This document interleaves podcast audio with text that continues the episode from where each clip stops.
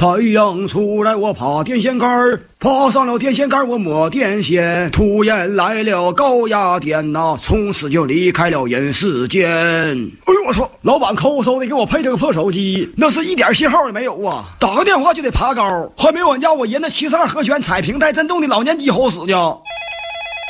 哎呀，我的老头子啊，你这走的也太突然了，我下家还没找好呢，这他妈谁打电话呀？喂，是水里的不？